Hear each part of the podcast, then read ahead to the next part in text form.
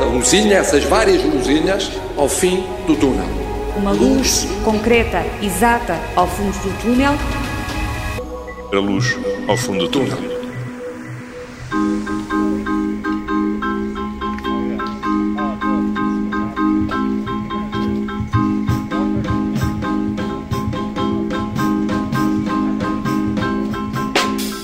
Ricky Matty Gucci, um trio de jazz de San Diego que participa em mais uma sessão dos Curbside Concerts.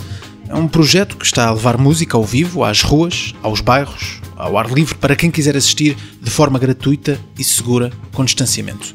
Os três jovens tocam de máscara à porta de uma casa, o público junta cadeiras nas estradas.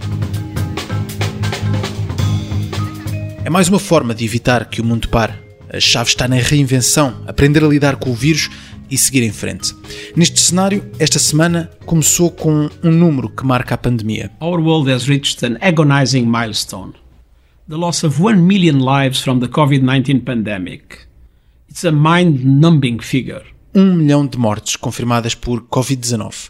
António Guterres, secretário-geral da ONU, lamentou este número e preocupou-se em recordar que, para lá dos algarismos, estão pais, mães, mulheres, maridos, irmãos e irmãs, amigos ou até colegas, pessoas, nomes e não apenas números.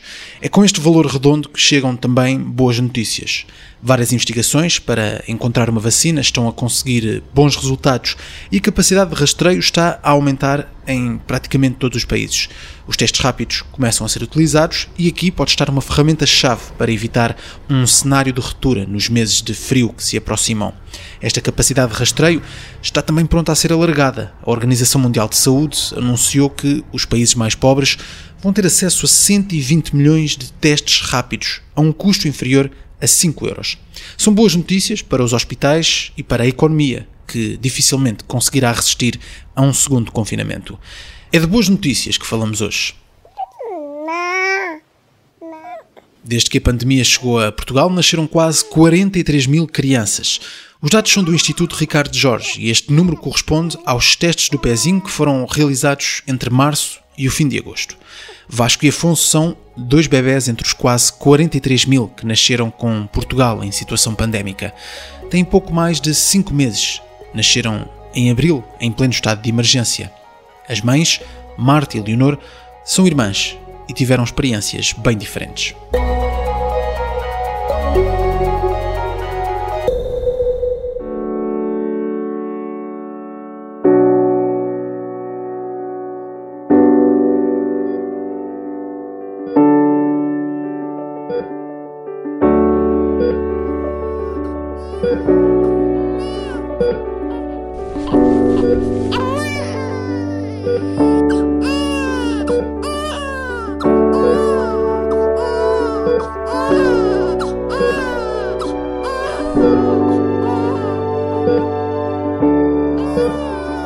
Esperava principalmente ter o pai lá comigo.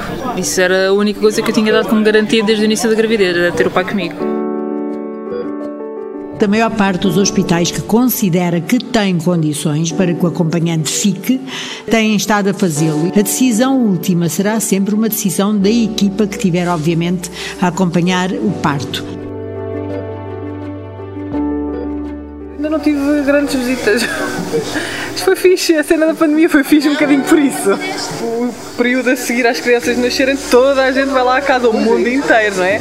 E isso é, às vezes não é muito fixe. Se a mãe estiver infectada ou for suspeita de infecção, é submetido quer a testes, quer a avaliação clínica para uh, verificar a evolução do seu estado. Se nós tivermos que ir para o hospital por algum motivo e quiserem nos separar, vão, vão chamar a polícia, vão chamar quem quiser, mas não vai acontecer.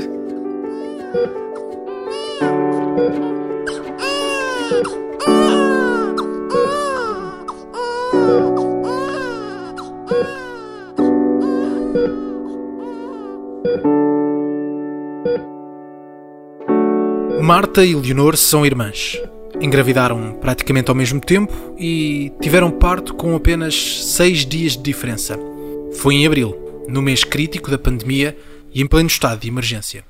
Olá. Tudo bem? Marta. Sou a Marta, sou eu. Leonor. Olá. E aqui temos? O Afonso que está a olhar para mim, que estava a dormir e agora está com ar mesmo tipo, o que é que eu estou aqui a fazer? Dorme mais um bocadinho. Está a descansar. Ainda bem. E este é o Vasco. Não está a dormir, mas devia. Podes continuar assim. É numa esplanada em Barcarena que Marta e Leonor se preparam para recordar o mês de abril.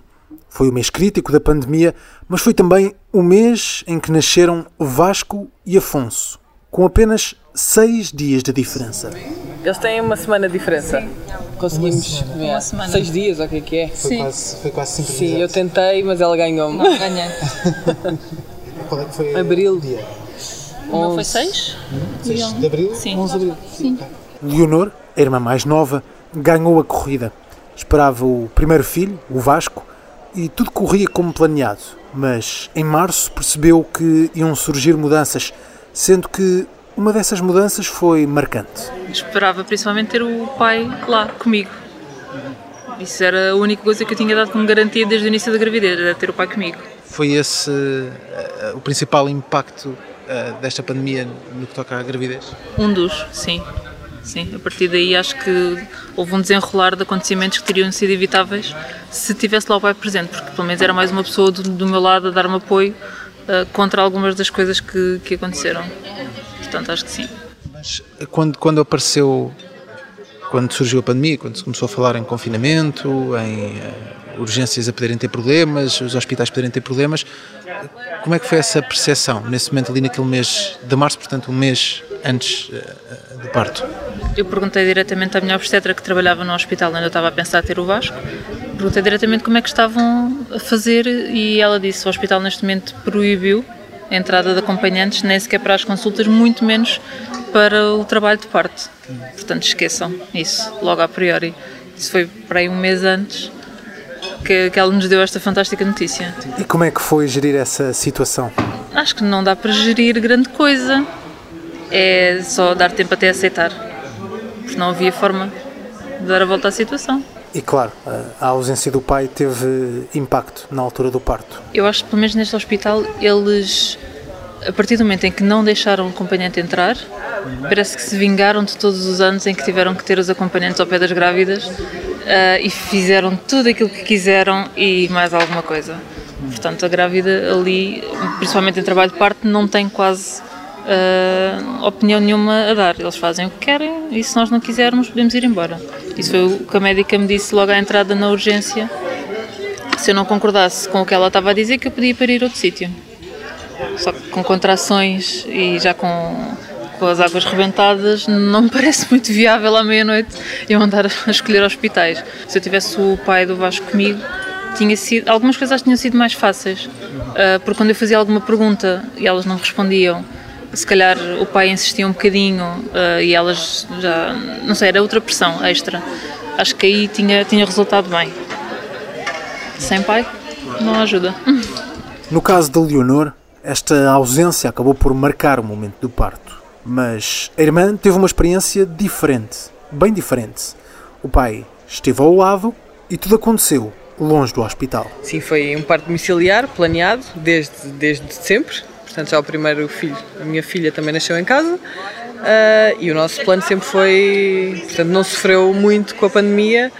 Uh, acho que nos, até nos salvaguardou de todas estas questões uh, do pai não poder estar presente e de haverem intervenções desnecessárias.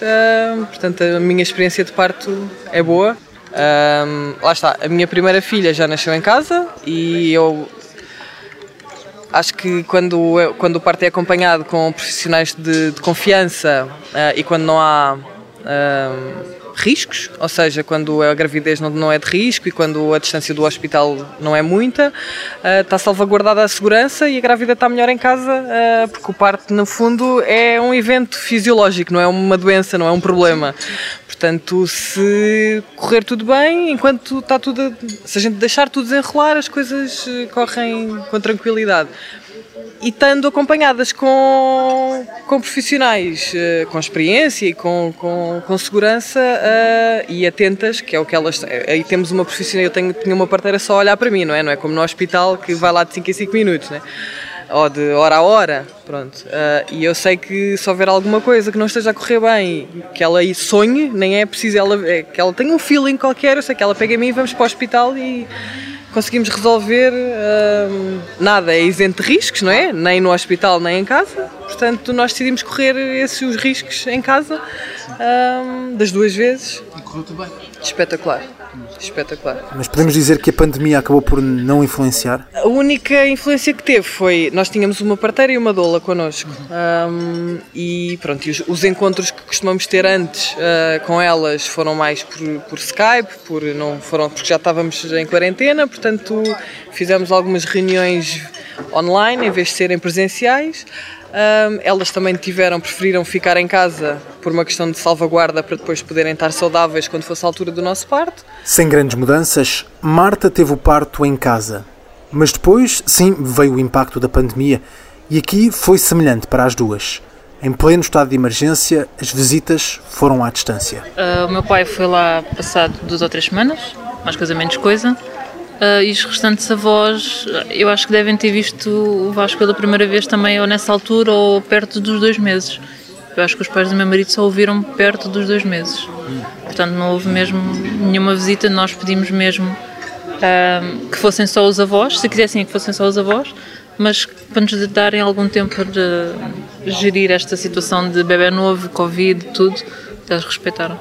Mas houve alguns uh, cuidados mesmo nessas visitas a nível de sanitário, máscara? Ao início nem sequer entraram em casa, ficaram à porta. Portanto, ficaram nas escadas do prédio, viram-nos do lado de dentro da porta e foi assim e só mais para a frente é que já os deixámos entrar ou fomos ter com eles a algum lado. E houve contacto uh, utilizando as, as, novas ferramentas, uh, Skype? Sim, sim, sim, sem dúvida. Sim, quase todos os dias fazíamos videochamadas com quase todos os avós e tios e tudo, que era para conhecerem o bebê e verem que ele tinha nascido. Não havia visita física, mas o contacto era praticamente diário. E no caso de Marta, foi semelhante. Houve só dos avós, que foram lá no próprio dia com todos, com, mantendo uma distância de segurança, uh, sem, sem, sem toques, não é? sem beijinhos nem abraços, sem colos. Um, e de resto houve o tal contacto por uh, WhatsApp, videochamadas, uh, muito mais frequente do que alguma vez fizemos na nossa vida. Entre as duas, com partos tão próximos, a comunicação também foi sempre à distância e só se voltaram a encontrar quase um mês depois dos nascimentos de Vasco e Afonso. Foi, já foi no início de maio, portanto deve ter sido à volta disso, casa do pai. E como é que foi nessa altura? é sempre estranho esta nova realidade, não é? A gente agora encontra-se com as pessoas e já não podemos dar beijinhos, não podemos, temos de ter algum, pronto, agora já vamos se calhar pegando nas crianças uma da outra, mas já dou início, tipo, de máscara, à distância, então como é que foi o teu parto? Tipo, acabámos de passar por uma experiência brutal e não podemos uh, aproximar-nos muito para falar sobre isso, foi, foi estranho. Combinámos tudo uma da outra durante a gravidez, depois chega ali à altura do parto e é cada um no seu lado. Sim, mal nos vimos depois. E aqui tinham quase uma corrida. Estamos a ver quem é que ganhava. Porque sempre assumimos que os bebés iam nascer quando eles quisessem, tanto uma como outra. Portanto, não íamos ter, forçar nada, claro, né? Claro. Um, e então, mas como estavam muito próximos, tínhamos esta brincadeira de ver quem é que ganha. Um, ganhou ela, pronto. mas no dia, mas, foi, mas eu acho que teve piada no dia em que ela estava no hospital. Eu fui lá de manhã fazer, fazer o CTG e o Pedro ligou-me a dizer: Olha, tua irmã está aí. Eu, a sério. E a cena de tipo não poder subir lá acima e depois tive consulta com a médica dela, que era quem estava a fazer as consultas naquele dia, e disse: Olha, a minha irmã está cá, como é que está? Ah, não sei, mas eu queria ir lá, eu sabia o que é que ela estava a passar, porque eu já tinha passado por isso, né, uma vez, um, e não poder. Disse, então vá lá, mandei a médica lá acima ver, e depois a médica foi lá e voltou. Uh, mas, mas foi, mas eu acho que se calhar se não tivesse sido pandemia, se calhar eu tinha lá dado um salto acima, Sim. só para dizer bora. Um, mas pronto. Agora, passados cinco meses, o balanço é positivo e a pandemia acaba por passar ao lado. É assim, ah, eu acho que a gente está a habituar a esta realidade, não é? Portanto, não está ah, há uma diferença, nós temos muito mais cuidados, não é? Onde é que vamos, com quem é que estamos, mas a licença, o estar em casa com ele é, é isto, é esta vida, não há muito mais a fazer que, que estarmos Mama dorme, acorda, brinca um bocadinho e é um bocadinho, uh, é um bocadinho esta a vida do pós-parto, seja em pandemia ou não, acho que é inevitável estarmos mais em casa, portanto acho que por aí sofremos menos. Custa um bocadinho mais a logística de ir às compras ou de. Principal, eu acho que principalmente o ir às compras é o mais difícil. Uh, nos primeiros tempos foi a minha mãe, eu mandava-lhe a lista e ela. Queres falar? Sim? Um, agora, entretanto, já nos conseguimos, vamos organizando e vamos nós. Mas eh, pronto, e depois temos menos, menos, menos visitas. Acho que também é isso. Né? Os amigos, poucos amigos já o conhecem. Há uma amiga minha que já o conhece. Uh, a maioria ainda não. Vamos mandando fotos. Menos visitas, mudanças na logística, mas essencialmente um grande esforço com os cuidados sanitários. Há mais cuidados e há cuidados diferentes, uh, porque nós temos cuidados sempre que voltamos a casa, trocar a roupa toda, deixar os sapatos à porta, pousar o vasco, desinfetar tudo, só depois é que vamos ter com ele. Acho que isso seria muito mais facilitado se não houvesse pandemia.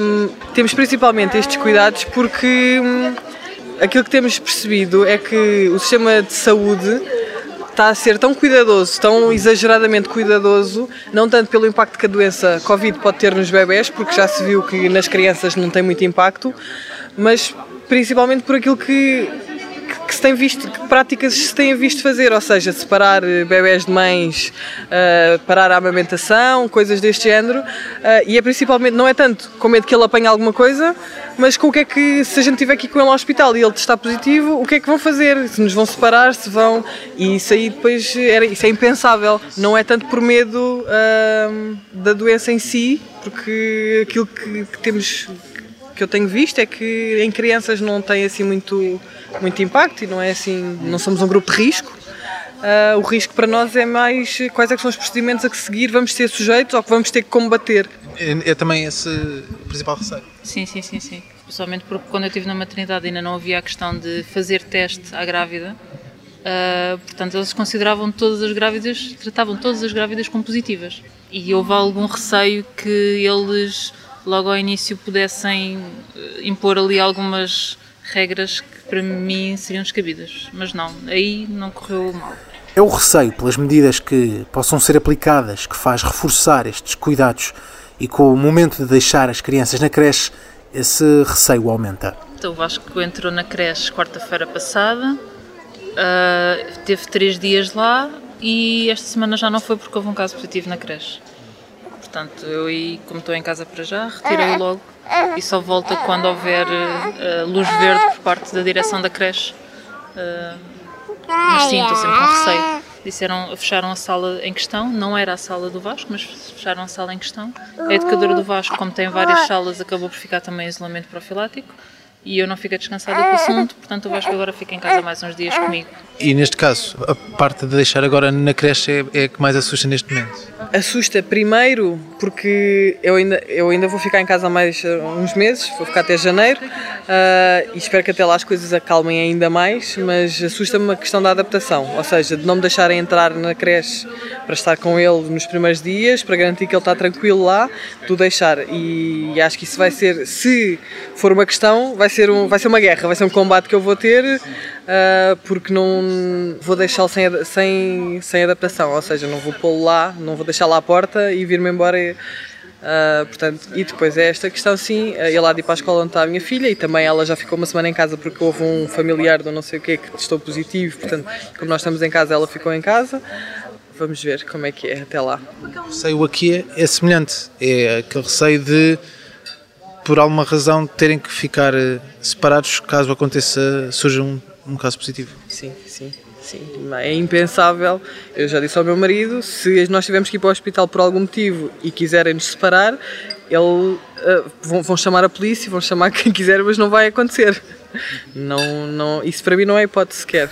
São cuidados redobrados para minimizar qualquer risco de infecção. É mais uma preocupação entre todas as mães nesta situação pandémica. Quanto a Marta e Leonor, deixamos um desafio. No futuro, como vão contar ao Vasco e ao Afonso a história do ano em que nasceram? Nem sei por onde é que se há de começar. Acho que o mais fácil seria agarrar numa coisa que, que o nosso pai nos deu, que foi um jornal do dia em que eles nasceram. é, é muito mais fácil. Pronto, tem as notícias todas do, do que é que estava a acontecer na atualidade. Uh, mas foi um ano, é um ano completamente atípico. Não há termo de comparação sequer. Não sei. Acho que é de loucos. Não, acho que está tudo maluco. acho que é um ano em que está tudo maluco, em que apareceu uma doença uh, e, e, as pessoas ficaram todas malucas com medo uh, e começou a haver. Uh, deixou de haver bom senso em muitas coisas que, que, que, influenciam diretamente a vida, a nossa vida e a vida das crianças, especificamente, que é o que eu tenho estado mais atenta, um, por ele e pela, pela minha filha. E, e ficou tudo meio. deixou de haver bom senso, eu acho. Acho que é essa a principal uh, característica dos tempos que temos agora. Vasco e Afonso têm pouco mais de 5 meses.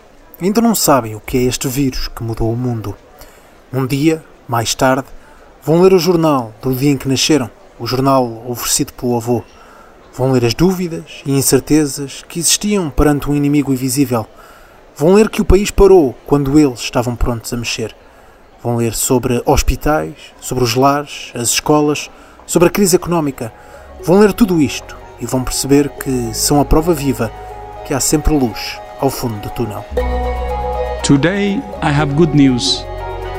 Foram colocadas cerca de 8 mil pessoas para reforçar uh, os recursos humanos lares. Não tenham pressa em conhecer o resto do mundo tenham pressa em conhecer melhor Portugal. And Portugal has a lot of experience in doing this. Podemos constatar que o arranque da pandemia começou com a introdução de uma variante genética vinda da região da Lombardia e que terá entrado em Portugal por volta do dia 20 de fevereiro. Our world has reached an agonizing milestone. The loss of 1 million lives from the COVID-19 pandemic. It's a mind-numbing figure.